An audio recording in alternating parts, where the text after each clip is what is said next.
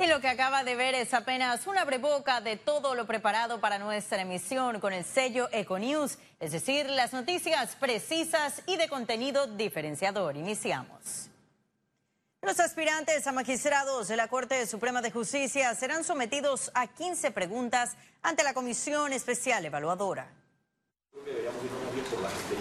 El cuestionario fue elaborado atendiendo ejes temáticos en valores éticos y morales, identidad técnica y jurídica, derechos humanos y democracia. La sala penal eh, nos interesa saber que la persona conozca sobre todo del sistema penal acusatorio, que es el sistema eh, nuevo que está eh, imperando en la justicia penal del país. Los candidatos deberán responder si han sido investigados o señalados por alguna causa penal. Es un reto, definitivamente, pero lo vamos a afrontar. Ya ha habido experiencias similares a lo que se tiene nuevamente que llevar a cabo y se ha podido cumplir. Y yo estoy en el convencimiento, sí, que a pesar de lo que implica tener que entrevistar, de llegar allá a más de 100 personas, eso toma tiempo, toma dedicación, pero ese es el, el mandato que se nos ha encomendado. La facultad constitucional del presidente nunca ha estado en cuestionamiento, es una facultad que está consagrada y es el pilar sobre el cual eh, reposa nuestro sistema de designaciones. Estos ejercicios ciudadanos lo que hacen es contribuir a una visión más amplia. El próximo lunes definirán si las entrevistas serán públicas, como lo ha hecho el Pacto de Estado por la Justicia en ocasiones anteriores. En este proceso, la Comisión Especial Evaluadora no hará recomendaciones y enviará el listado completo al presidente Laurentino Cortizo. Félix Antonio Chávez, Econius. Y el defensor del pueblo, Alfredo Casillero Hoyos, confirmó este viernes que ha recibido desde enero hasta agosto de ese año 43 denuncias por malas praxis. Buscamos precisar la naturaleza de las quejas que recibimos en el ámbito genérico de salud para saber cuántas eran las de mala praxis, de ahí la cifra que le, mencioné con antelación. Y evidentemente nosotros funcionamos a través de un sistema este, de remisión de oficios o cuestionarios a las autoridades pertinentes quienes nos responden y hay, hay un poco de todo, ¿no? Hay, respuestas eh, técnicas eh, en principio satisfactorias, hay algunas que son un poco ambiguas, ¿no? Y que requieren que eh, ahondemos más en, en cuanto a las mismas. En la medición de fuerzas entre la corriente vareliza y los aliados a José Isabel Blandón no cesan frente a la búsqueda de la cúpula del partido opositor. En la pelea también está Mario Echelecu, quien a través de redes sociales envía mensajes contra el ex candidato presidencial.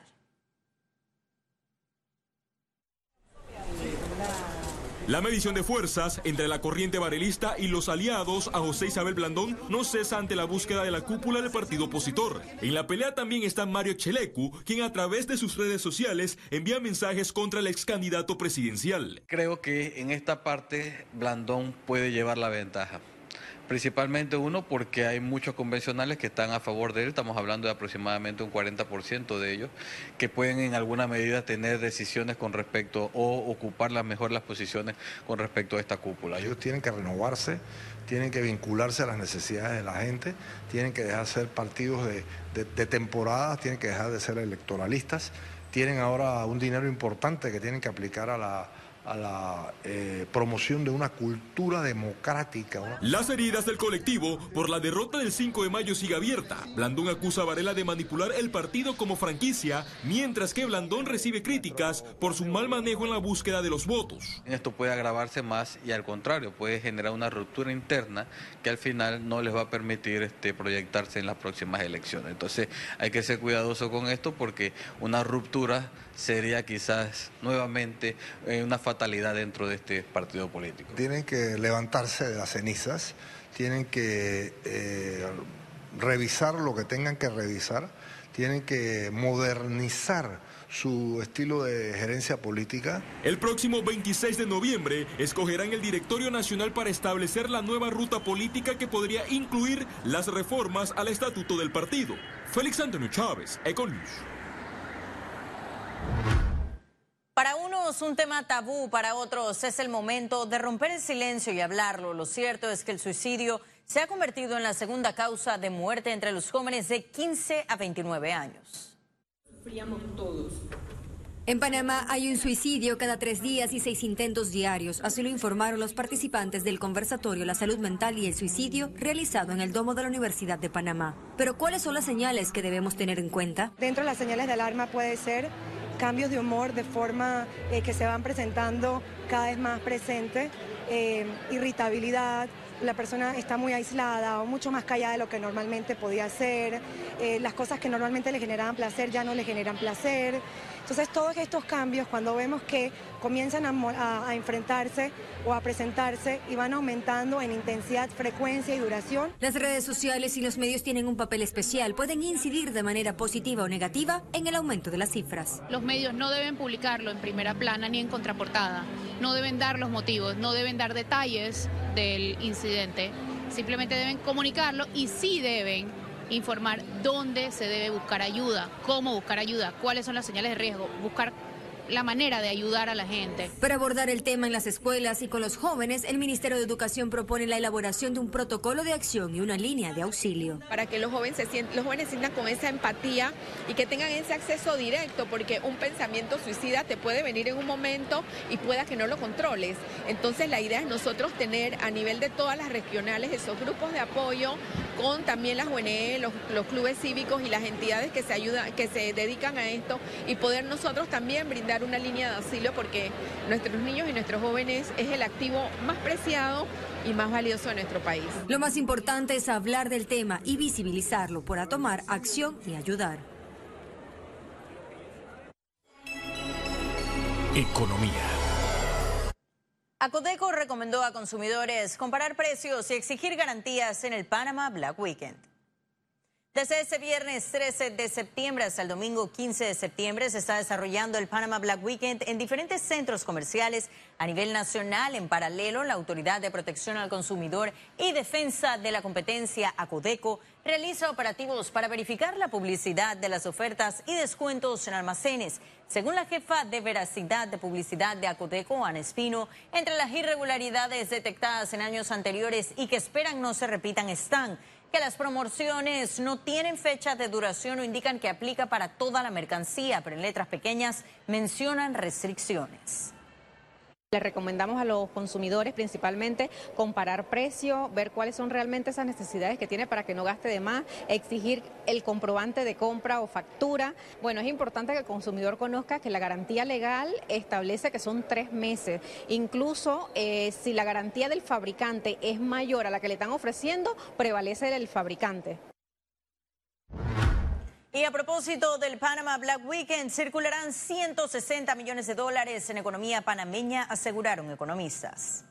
Según el Colegio Nacional de Economistas, el Panama Black Weekend representará un impacto positivo para el país. Esto debido a que la actividad comercial tiene dos propósitos, fomentar la compra local y también atraer a los turistas de la región. En declaraciones, el presidente del colegio, Samuel Moreno, señaló que se necesitan más actividades de este tipo durante el año para así aumentar el flujo de dinero en el país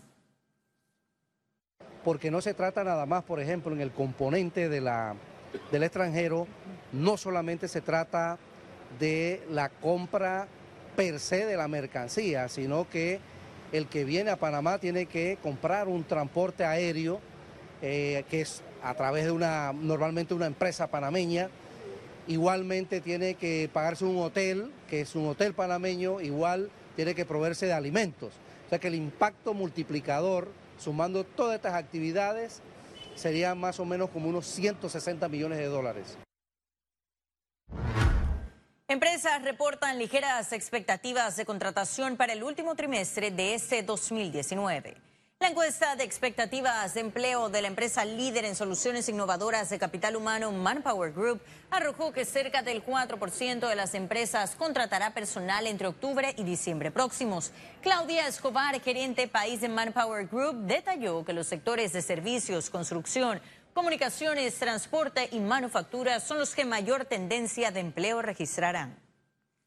Bueno, esto es un tema estadístico. Nosotros entrevistamos en Panamá 620 empleadores y se les hace una sola pregunta que es cuáles son sus expectativas de contratación con relación al trimestre anterior. Entonces, el 11% dijo que tendría más contrataciones, el 6% dijo que disminuiría su planilla y 11 menos 6 nos da un 5% y hay un ajuste estacional por la temporalidad de diciembre que hace que se reduzca un 4%. Y ahora sí ha llegado el momento de conocer un resumen de la jornada bursátil de ese viernes 13 de septiembre. Adelante. El Dow Jones cotizó en 27.219 con 52 puntos, sube en 0.14%. El IBEX 35 se sitúa en 9.137 con 90 puntos, también asciende en 0.61%. Mientras que la Bolsa de Valores de Panamá se ubicó en 451 con 57 puntos y baja en 0.01%. Ahora veamos en detalle el volumen negociado en la Bolsa de Valores de Panamá.